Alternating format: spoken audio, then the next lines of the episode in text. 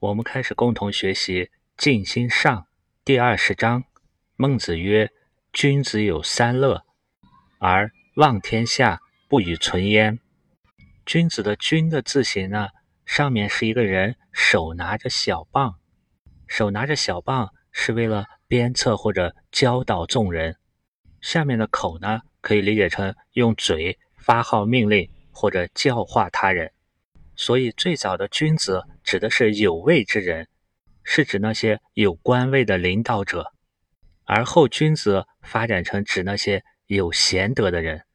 这里是说有贤德的君子是有三项乐趣，或者说让他们感到快乐的事情。有三乐的“有”字呢，是上面的手拿着下面的肉，手拿着肉呢，我们就可以把“有”理解为持有、拥有。我们再复习一下“君子有三乐”的“乐”字。甲骨文中的“乐”字呢，是一个象形兼会意字。下面的部分呢，是弦乐本身的木质结构，类似古琴的面板和底板。上面左右两边画的是弦乐器的丝，这就表示它是一种弦乐器。我们说过，这个字的读音呢，有发。乐器的乐，音乐的乐，这一般是指弦乐器或者音乐，是名词性的功用。它还可以读作乐，表示喜悦欢乐的乐，因为音乐能够使人喜悦和高兴，所以乐器的这个乐字呢，后来转变声音，转声为喜悦快乐的乐。在古音中呢，它还可以读作要。当读作“要”的时候，就表示喜欢；而“望天下不与存焉”的“望”字呢，是大王的“王”字。当读作“望”的时候，可以理解为称王于天下，以王道推行于天下的意思。孟子这里是说，君子有三种乐事，但是用王道、用仁德统一天下呢，并不包括在内，并不在其中。那么，这个乐应该怎么样去理解呢？在《孟子正义》的著书中说：“以其外物为乐，则所乐在物，不在于我，故为乐也小；以内为乐，则所乐在己，不在物，其为乐也大。所以，君子的欢乐更多着重于内在的欢乐。”上一章我们也说了，有四种人的类型，他们追求的是事君安社稷。行道于天下，或者正己而务正者，这更多追求的是一种外在的成就；而乐呢，它更多表达的是一种自得逍逍遨遨的感觉，它是能够自由的运用精神能量的状态。我们也可以把第二十章中的君子的内在之乐，理解为一种内在的动力和精神。正是这种动力和精神呢。推动君子去做出种种外在的成就，成就是表象，就如同外在体现出术和智，但是内在支撑的呢是这个人的德和慧，或者也可以理解为天觉是人觉的根本。当人觉外在成就达到一定地步时，就要转向修内在的天觉。这也如同乾卦的九五飞龙在天。转向上九，亢龙有悔。当一个人飞龙在天的时候，达到了大人那样的位置时候，就要注意避免再往上的亢龙有悔，要转而收敛克制，关注内在快乐，做一些文化传承、教化弟子这些提升自己内在德行的工作。我们来看孟子说：“君子三乐中的第一乐，父母。”俱存，指的是一个人的父亲、母亲都还健在。俱存的“俱”字呢，是一个形声字，从人从句，左形右声。左边的人呢，表示人都在一起；右边具备的“具”的字形呢，是下面的两只手共同托举着上面的鼎，所以右边的“具”是表声兼着表意的功能。俱存的“俱”字本意是都在一起，泛指全部的全都有的都。除了父母俱存之外呢，还要兄弟无故。兄和弟这两个字呢，在前面我们学习过，兄指所有兄弟中的长子。兄的字形呢，也是一个人上面的头是抬起来的，因为在家族所有兄弟们都祭祀的过程中，只有长子老大那个最大的儿子是负责在祭祀中说话的，而兄弟中长子之外的呢，都可以称作弟。比如二弟、三弟、四弟等等，弟这个字的字形也是把一条一条的竹简都排好，然后按次序用绳索把它们串联起来。古时候有可能兄弟很多，他们的排序呢是按照一定的文字进行区别的。我们比较熟悉的就是伯中叔季，这是代表头四位，在后面呢接着是显惠雅幼。伯中书记显惠雅幼是老大到老八的排行，这种排行中呢，并不是专指所谓正妻所生的孩子，而是所有的同父兄弟的排序。只是有时候妾生的长子称作孟，所以兄弟排序中有时候也会出现孟中书记，这样排序呢，就可以区别出长子是正妻所生的。还是妾所生的，比如三国中的曹孟德，曹操曹孟德，马超呢姓马名超，字孟起，而正妻所生的长子呢，在他的字中就带有伯字，比如三国时候东吴的孙坚，他有四个孩子，长子姓孙名策，字伯符，老二次子呢姓孙名权，字仲谋。三子姓孙名义，字叔弼；四子名孙匡，字季佐。在春夏秋冬四季中，我们把每一个季节的三个月呢，有时也称作孟、中、季。比如春天第一个月叫孟春。同样呢，夏天的三个月呢，按次序就是孟夏、仲夏和季夏。通过看古人在名字中的字中的这个。伯中书记就可以知道他是家中的老几。比如孔子姓孔名丘，字仲尼，那么他上头还有一个哥哥。孔子的长子呢，姓孔名礼，字伯鱼。一看到孔伯鱼呢，就知道他是他们家的老大。这句话里“兄弟无故”的“无故”，指的是君子的那些兄弟们无灾难、无事故。在《礼记·曲礼》中有。君无故，欲不去身，一样，这个故也可以理解为某种灾患、病丧。无故呢，就是无事故，没有这些状况。由于父母俱存，兄弟无故，所以君子感到快乐呢，体现出君子有一颗仁爱之心，对他身边最亲的那些人呢，能够亲其亲。在我们现代呢，没有那么多的兄弟，但是盼望父母。子女都幸福平安呢，是我们都能感觉到的。这第一乐呢，是君子的珍惜亲情。我们接着看第二乐，养不愧于天，俯不作于人，二乐也。我们先来看“养”这个字，“养”是一个会意字，从人，表示这是人的动作。右边的部分呢，读作昂或者读作仰。昂的字形呢，像是左边一个站着的人被右边跪坐的人仰视，最右边的人这种仰望呢，多含有期待，故昂引申为期盼、希冀，即希望有可能自己达到某种境界。右边的人仰视中间的那个人形，是人从内心仰望自己敬慕的人，故仰也指敬慕、期盼。在《诗经·小雅》中有“高山仰止”。我们如果换一个角度，把“仰”字右边的“昂”字看作是一个人，那么它是由一个类似于匕首的“匕”和一个跪坐的人组成的。“匕”字呢有不正的含义，比如倾斜的“倾”就有匕首的“匕”。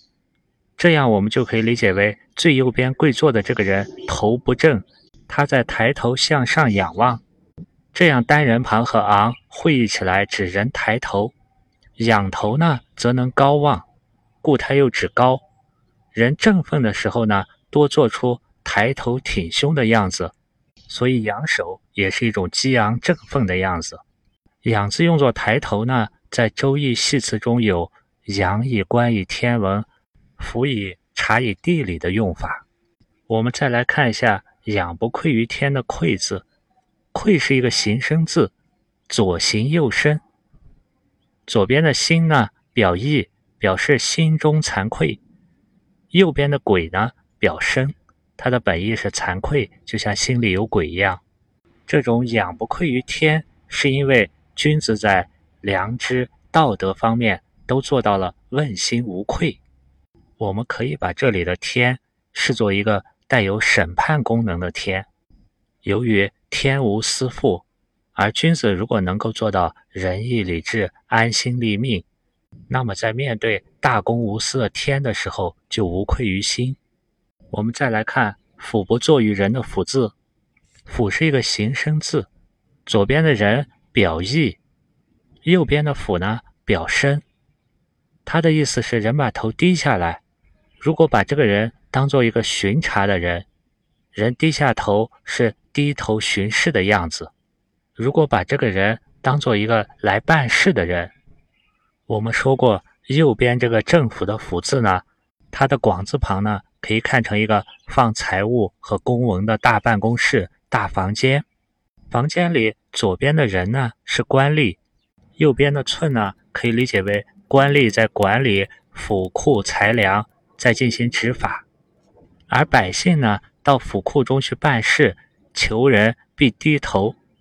所以“府”字可以理解为低头，“辅不作于人”的“坐”字是一个形声字，左边的心表意，表示心中惭愧；右边的“坐”字呢，它的字形是一个人衣领的样子，因为古代人跪坐在那里是不动的，而当跪坐的人要突然站起来的时候，衣领会先动，所以“坐”字右边的“乍”字呢。它除了表声，也兼着表意。在《说文》中说“坐惭也”，从心，也可以把它理解成心作动也，是人产生的一种惭愧心动。在《论语宪问》中，孔子曰：“其言之不作，则为之也难。”在这句话里，这个“做”的意思是大言不惭。孔子是说，说话如果大言不惭，那么实现这些话呢，就也很困难了。当人在惭愧时，在测谎仪上，他的心跳频率就会不正常，这就是一种做的表现。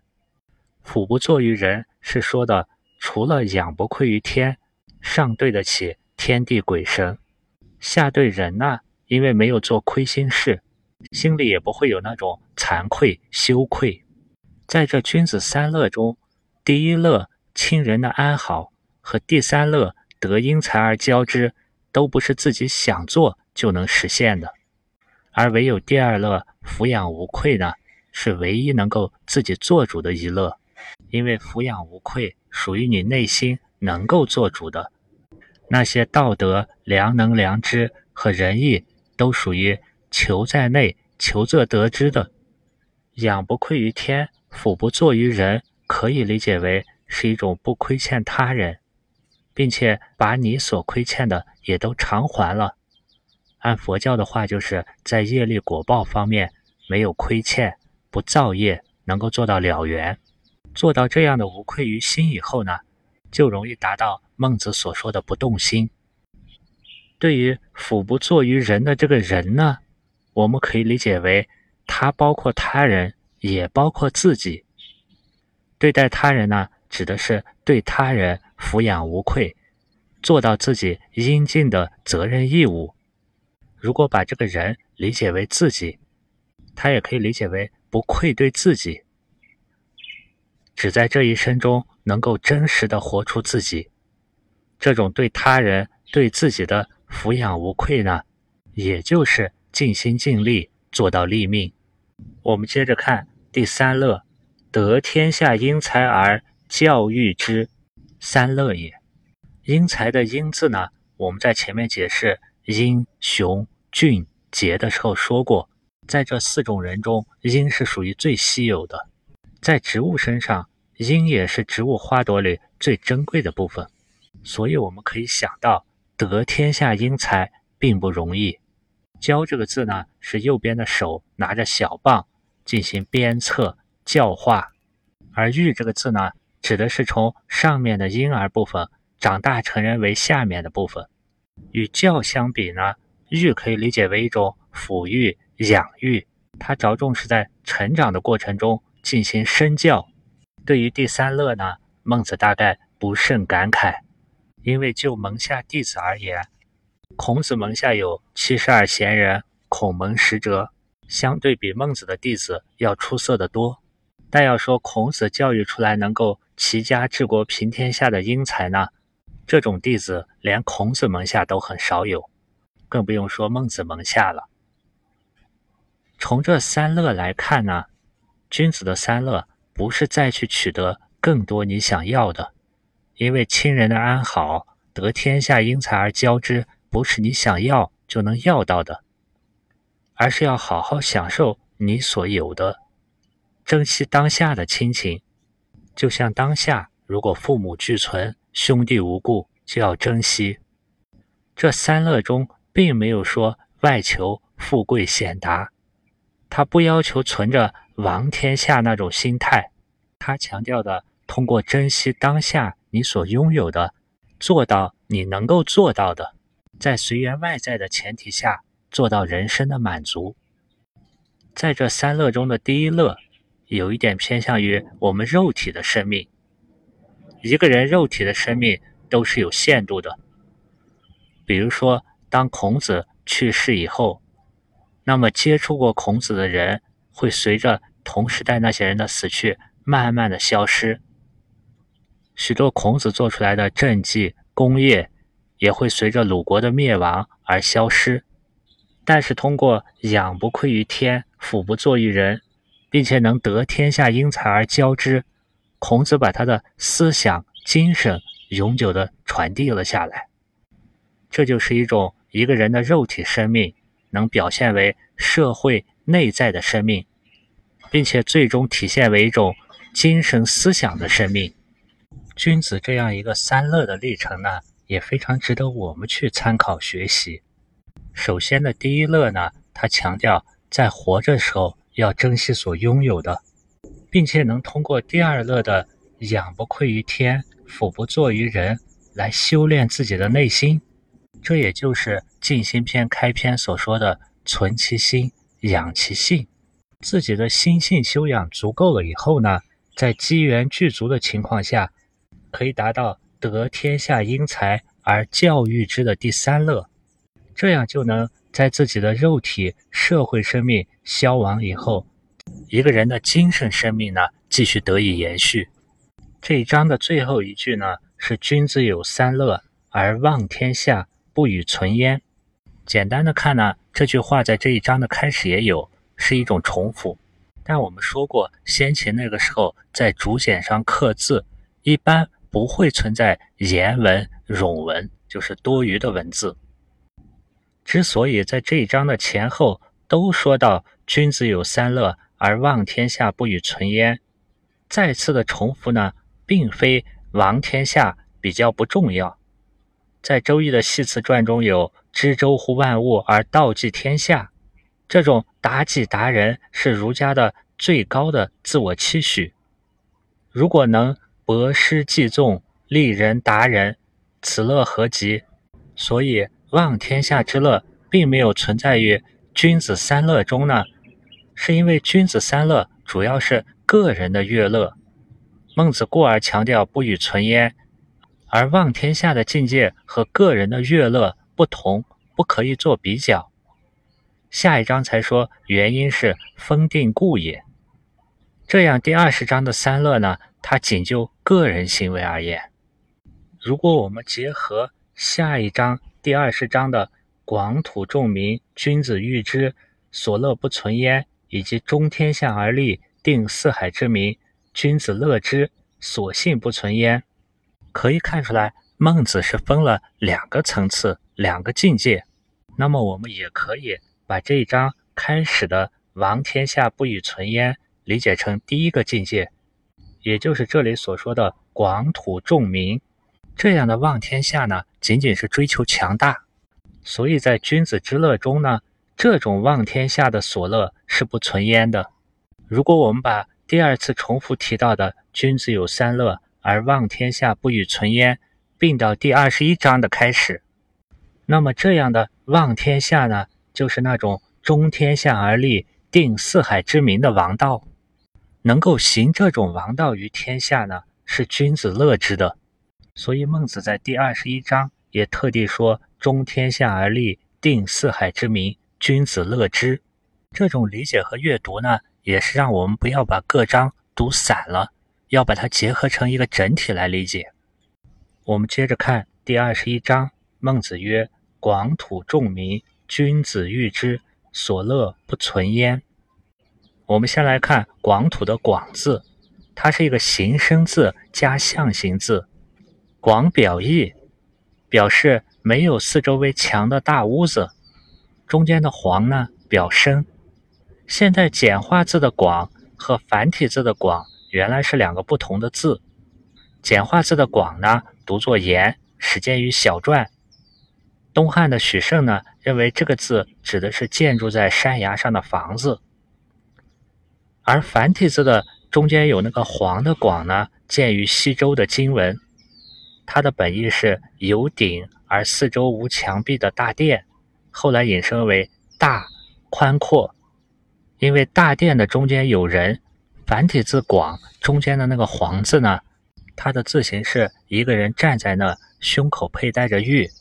我们可以把它理解为处在宫殿中有地位、有身份的人。广土重民的“重”字上面的部分代表太阳，太阳底下呢是三个劳作的人，三人为众。我们前面还学过两人为会，开会的那个“会”字的字形呢，像是上面的锅盖和下面的锅，两者呢正好汇合在一起。广土代表土地广大，土地的“土”的字形呢。就像在下面那一横的地面上堆了一堆泥土，大地之上有泥土、有山、有湖泊、河流，而土呢，偏向于大地上可以耕种、居住的土地泥土。众民的名字呢，我们在前面第十三章学过，它代表呢最底层的民众，因为在奴隶社会中，奴隶主为了便于奴役奴隶，有时会残忍地把奴隶一只眼睛刺瞎。所以甲骨文中的名字由上下两部分构成，上面呢像人的一只左眼，下面像针刺一类尖利的东西在刺着眼睛，导致一目而盲。君子喻之的喻字，左边的山谷代表空，右边欠的字形呢是一个人跪坐在那打着哈欠，左右会意起来，喻的意思就是由于自身空，缺少某种东西。而想要产生的欲望，土地广大，人民众多，是君子所希望的。在《论语·微子》篇中，孔子说道：“鸟兽不可与同居，吾非私人之徒，而谁与？”一个君子就要和广大的土地以及人民生活在一起，为其服务。前面我们在《滕文公》篇中，孟子回答所谓的大丈夫，应该是居天下之广居。说的意思也是，大丈夫要居住在天下那种广土重民的地方。但是这样做呢，孟子说：“所乐不存焉。”所乐指的是君子的所乐。所字左边的户呢，代表小屋子；右边的府金呢，代表伐木人。合起来就表示伐木人临时的居所。乐这个字我们讲过，它最早指的是乐器，因为乐器能给人们。带来喜悦，所以后来也转音念作乐乐的乐。表示乐器的字形呢，繁体字就表示的很清楚。因为弦乐乐器的弦需要绑在木头上，所以乐字下面是木，上面左右两根丝线呢，代表乐器的弦。中间的那个白字呢，我们可以把它理解成是拨动古琴的拨片，或者是古琴上镶的那个灰，它一般是白玉做成的。也可以把这个“白”理解成乐器里面的拍击乐器，比如说鼓。最早的音乐呢，就是由弦乐器和拍击乐器组成的。所乐不存焉这句话里的所呢，我们可以理解为君子内在的，或者是君子所秉持的快乐，并不在此。不存焉的存字，我们在开篇的存其心养其性中讲过，存字是由一个才开始的才和子字构成的，才呢表示存在于那里，这样理解意思就是君子所秉持的乐，并不存在于广土众民那里。存字下面的那个子呢，代表婴儿，婴儿需要人们去用心照顾、照看。从这个角度去理解呢，他是说君子之乐不是去关注、用心在广土众民上面，那些只是君子欲之、君子想要做到的，并不是他的乐。就如同人们想做一番事业、尽到某种责任，那些只是属于想去做的，在其过程中呢。并不存在像兴趣爱好那样的快乐。孟子说的君子之乐呢，不是侧重于外部事物，它类似于孔子颜回之乐，偏向于内心内在。接着孟子说：“中天下而立，定四海之民，君子乐之。”从字面上翻译，即是立天下之正位，这样呢，就能安定四海之民。但到底中天下而立的这个立？内在含义是什么呢？第十九章最后，孟子有说过：“有大人者，正己而物正者也。”只有这样的大人，或者是能够做到内圣外王的王者，他们中天下而立的时候呢，才能有定四海之民的效果。中天下而立，立的字形呢，是一个昂首挺胸、大大的人站在大地之上，所以立字。体现了一个人生命的精神、人生的态度，就像《静心篇》一开始说到的“夭寿不二，修身以四之，所以立命也”的那个立。外部环境、老天或者说那个道赋予一个人的命运命数，是这个人无法掌握的，但是人能够决定面对命运的精神、心态和追求，能够这样面对命呢，就是立命。也可以说是很好的实践了我们在人世间的这段生命。能做到这样的话，无论是对天还是对你自己，也就是仰不愧于天，俯不作于人了。所以孟子说：“君子乐之。”注意这里用的不是有己乐或者是所乐，而是乐之。之这个字呢，我们在前面反复讲过，它代表是一个动态的过程。之的字形呢，就是脚踏过起点，迈向目标的过程。所以这里君子乐之的也不是最终中天下而立、定四海之民的那个结果，而乐之于其中的修身立命、抚养无愧。所以孟子接着进一步解释：“所信不存焉。”这个“所信”呢，我们可以理解为指的是君子所拥有的那个性，那个性体。不存焉呢，指的是不在此，也就是不在上述描述的中天下而立、定四海之民或者广土众民这些外在的表现。上面那些呢，描述的通通是君子之性这个本体所表现呈现出来的各种外在表现、外在功用。就像前面滕文公章句，景春曾经问公孙衍、张仪不算是大丈夫吗？孟子的回答：所谓大丈夫，应该是那种能做到居天下之广居，立天下之正位，行天下之大道。得志与民由之，不得志独行其道。富贵不能淫，贫贱不能移，威武不能屈，此之为大丈夫。做到了孟子说的这样呢，也只是君子的那个性所表现出来的大丈夫的这种功用。是性这个本体呈现出来大丈夫的这种外在表现，它并不是本体上的那个性。关于本体和功用呢，我们前面多次讲过，本体它是涵盖了所有功用的。本体自身体现出来的特点是不生不灭、不增不减，而本体产生的各种功用现象呢，却有生灭变化。如果从本体和功用上去看孟子二十一章前面的这句话，我们可以把“广土众民，君子喻之”看作是君子所乐这种本体的功用，而把“君子乐之”的“中天下而立，定四海之民”呢，也可以看作是君子所信那个信的本体所产生出来乐的功用。我们前面讲过，对产生出很多功用的这个本体而言呢，它又可以看作是上一个更高维度本体的某一项功用、某一个现象。比如这里的乐产生出君子所欲的功用，而我们又可以把乐看作是上一层级更高维度的本体君子所性所产生出来的一种乐的功用。这种比喻呢，也如同我们前面举过的例子。如果把大海看作本体，每一个浪花、洋流都可以看作是本体大海的某一项功用。大海这个本体呢，又是由诸多的浪花、海浪、洋流等等组成的。所以，我们说本体和功用是一体两面。大海既体现为浪花，浪花既是大海的一部分。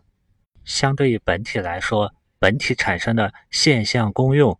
它是生灭变化的，而本体相对现象来说呢，它相对恒久和不变。以更高维度来看，大海这个本体呢，又可以看作是道这个本体所呈现出来的某一现象。道这个本体相对于大海这个现象，它又是相对恒久和不变的。而孟子呢，在接下来也说了：“君子所信，随大行不加焉。”虽穷居不损焉，风定故也。君子所信呢，定义了这是君子的本性。在前面学习过，道体表现在每一个人具体的身上，就是这个人的性体。而人呢，也可以区分为君子和一般的人，那些庶民。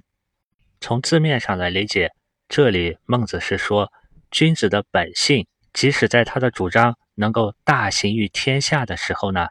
这个本性呢也不会增加，即便是在困境中居处呢，这个本性呢它也不会减损。虽穷居不损焉的这个“穷”字，我们前面学习过，繁体字“穷”呢，上面的靴子头代表房屋或者洞穴，下面左边一个身体的“身”，右边一个弓箭的“弓”，表示身体是弓着的。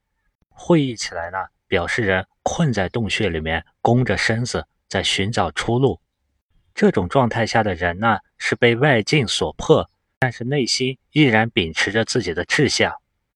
在白话文中，我们经常爱说贫穷，贫和穷呢是两个不同的概念。贫这个字是个会意字，下面从贝表示钱财，上面从分表示分开，合起来就表示钱财由于划分而减少。所以它的本意是没有钱，就像孔子的学生袁宪曾经给子贡说过：“无才谓之贫，学而不能行谓之病。”所以“贫”这个字指的是没有钱财。这里孟子对君子所信描述的是一种，无论在顺境还是逆境中都是不加不损。这也类似于佛教描述心这个本体不生不灭、不增不减、不垢不净。因为如果跟随外部环境有所变化，它就不属于本性，而是本性的某种功用现象了。最后，孟子说：“分定故也。”分定故也的这个“分”字，我们学习过，它是一个会意字。甲骨文从八表示左右被分开了，中间从刀表示用刀分开物体的意思，本意是分割、分开。分定故也的定字呢，是一个会意字，上面的宝盖表示房屋，下面从正表示端正。正的字形呢，也是一个角朝着目标迈进。我们也可以把正理解成止于一。定字上下会意合起来，就表示一种安稳。定的本意是安定、稳定。分定故也的故字，我们也复习一下，它是个会意字。从古，从右边的铺字部，铺字部是手拿着小棒的字形，它表示旧事成绩，以前的事迹可以得以流传呢，必然有原因。古可以拆分为十口，十代人呢，就是流传的时间和范围都很广的意思。同时，左边的古还兼着表身，故的本意呢是原因。从字面上来看，分定故也，我们可以理解为说的是君子所信这种划分和确定的原因，所以表现为虽大行不加焉，虽穷居不损焉。按照孟子正义的著书，他解释为：是则君子所秉天之性，虽大而行道于天下，切不能加益其性；虽穷居在下，切不能损灭其性。以其所生之初，受之于天，有其分定故也。这种解释，我们可以理解为，他是说呢，君子的本性呢，是秉承天的本性。也就是人的性体来自于道体，在人的出生之初呢，这种本性受之于天，而天所授予人的本性是已经划分好、确定好了的。由于这个原因，无论后天的环境情况怎么变化，这个分定故也的本性呢，它是不加不损的。这也是性作为本体，它不增不减的一种体现。如果我们结合后一句话，君子所信仁义礼智根于心。由于君子的本性是有着仁义礼智根于心的这种特点，那么这种本性显露于容色，付诸于行动，都是根于仁义礼智的。无论外界怎么变化，由于根于心的仁义礼智不变，所以也体现出一种虽大行不加焉，虽穷居不损焉的这些种种。表里一致的外在表现，能做到这些的呢，指的是君子，并不是庶民。因为对这样的君子来说，虽然做到了尧舜的境界，也并不觉得有什么了不起；虽然贫穷的生活三餐不济，也不觉得有什么损害。他认为这都是本分上的事情，因为他的本性已足，根于仁义礼智了。这两种解释呢，前一种偏向于性分有定。后一种偏向于本性已足以根，这种表现呢，也体现出来君子和庶民的不同。对于仁义礼智，对于本心，君子能够存之，而庶民呢，往往去之。所以，君子的本性表现出一种不增不减、不加不损的状态。君子的本性，即使他的理想完全实现了，也不会因此有所增加。即使这个君子。峻恐隐居也不会因此有所减少，这是因为他的本分已经确定。我们还可以从先天和后天上去理解“风定故也”的“风”和“定”。风可以理解成偏向于先天的，它是人之初的时候天所划分给人的人所秉承的天性；而定呢，源自于一种后天的修炼，通过以仁义礼智存心。最终达到君子的境界，这种君子的本性是仁义礼智根于心的。在前面的公孙丑章句中，我们学习过，人的心呢有四端，充而扩之呢，即为仁义礼智四心。君子经过长期的存养，他已经把仁义礼智扎根在他的心中了，定在他的心中了。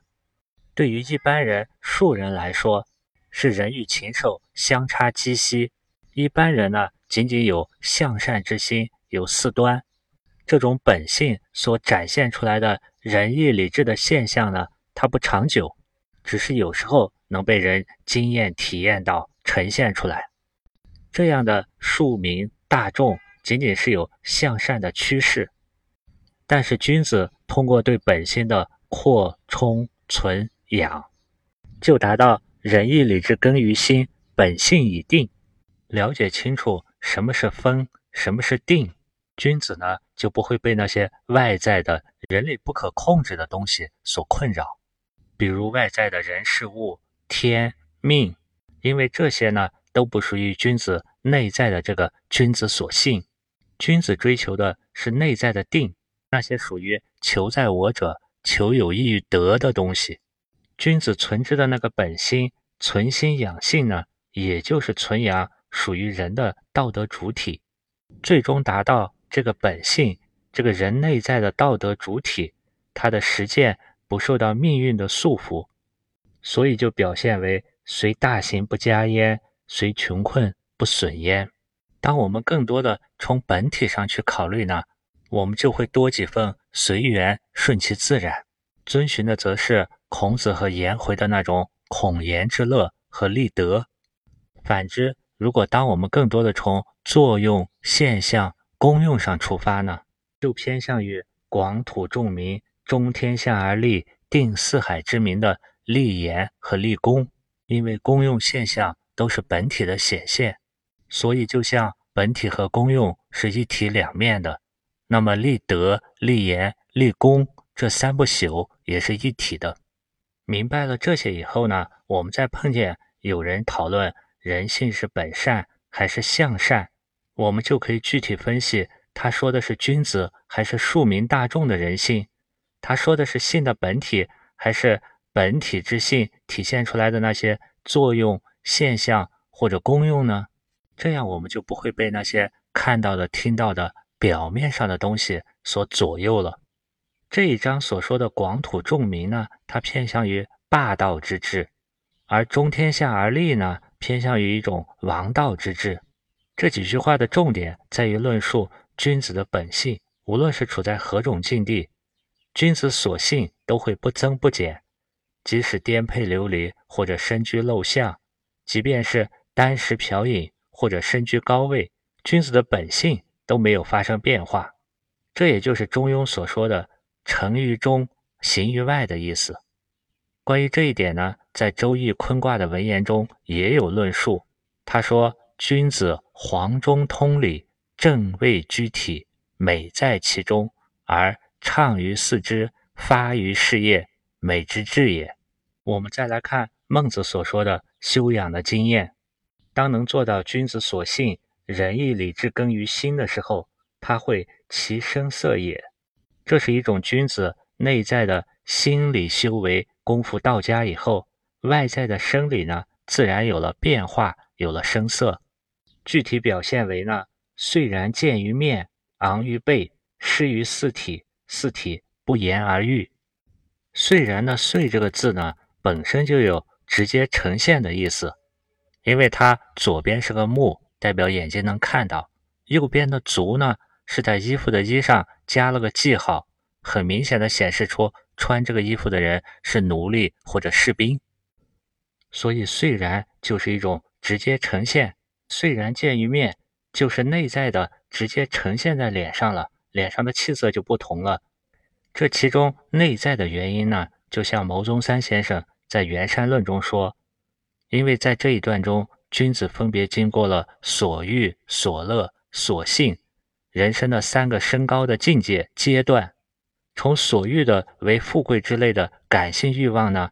到了所乐为治国平天下之类的道德事功的境界，再达到了所性的天地境界。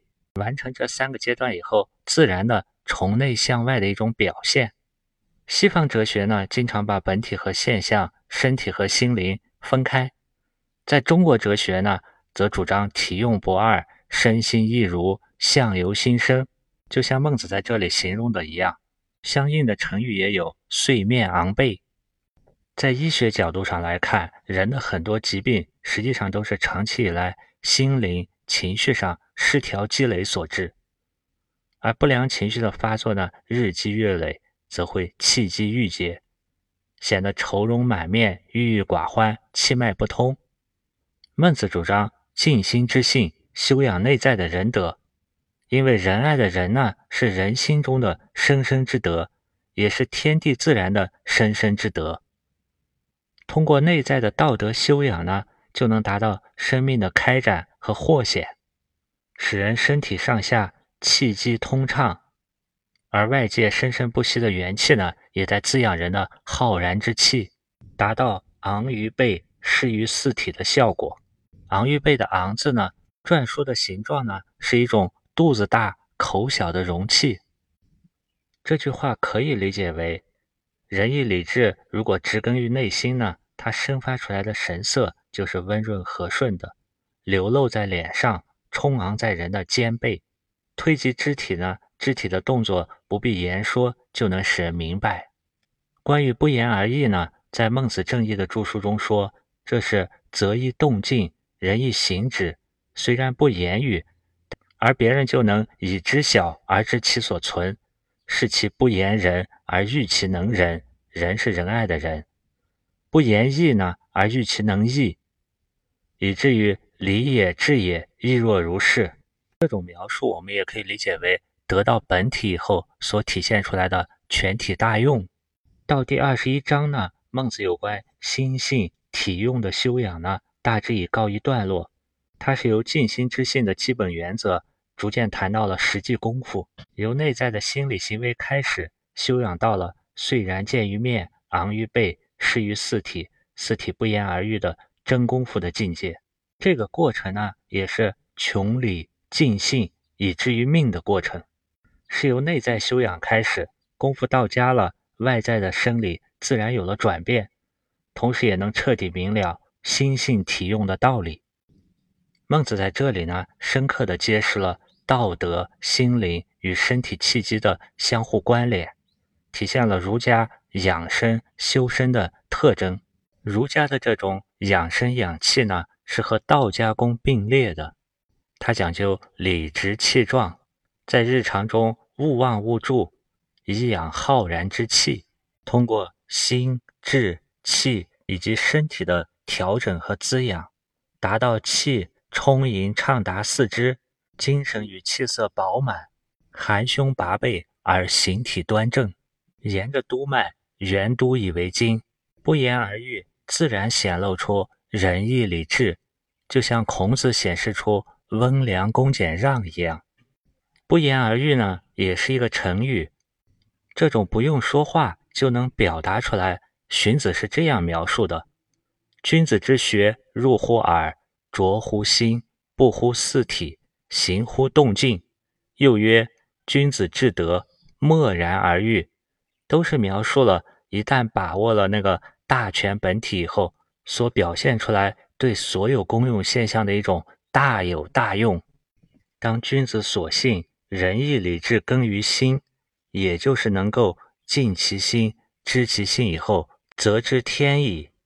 在自己的身上呢，表现为。人的这个本体所表现出来的功能和作用不再受到阻碍，类似于佛教所说的六根互通，任何一根呢都可以具备其他五根的功效，这样身体也就可以表达出言语的效果。